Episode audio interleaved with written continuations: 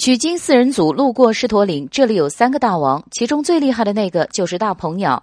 孙悟空在这一难中被收进了阴阳二气瓶，在往期的文章里面就有描写，在他逃生以后，前往了西天找如来求助。如来的领地有四大部洲，信佛的人不在少数，皆是他的信徒。可以说，如来这么一个封疆大吏，大鹏鸟都敢在他的地盘上为非作歹，这个大鹏鸟到底有什么背景？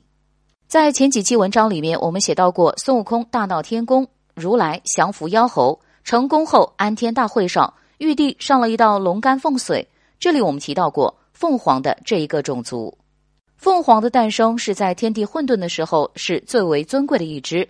后来凤凰生下了孔雀和大鹏，如来修炼的时候，被凤凰的女儿孔雀趁虚而入，把它吞下了肚。如来修炼已成正果，金身不灭。法力大成之后，从孔雀身体里面出来了，本想要报仇，但是老前辈拦住了他，这样孔雀才留下了性命。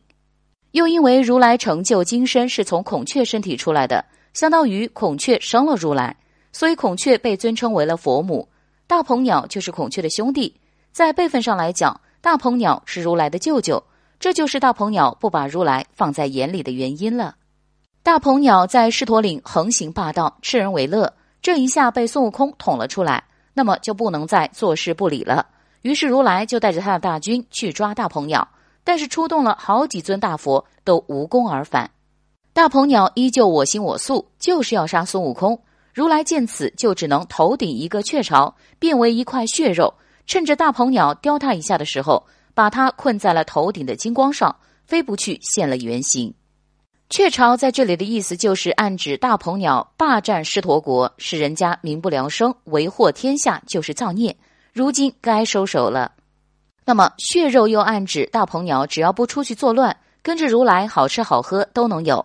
但是大鹏鸟实在难驯，不吃素又不享受束缚，如来只好凡事只要为他做好事，都先想着大鹏鸟，这才使得大鹏鸟作罢，乖乖的跟着去了。三界之中，怕是只有大鹏鸟这样的辈分、这样的实力，才能在如来的头顶作威作福了。如来不乐意都不成。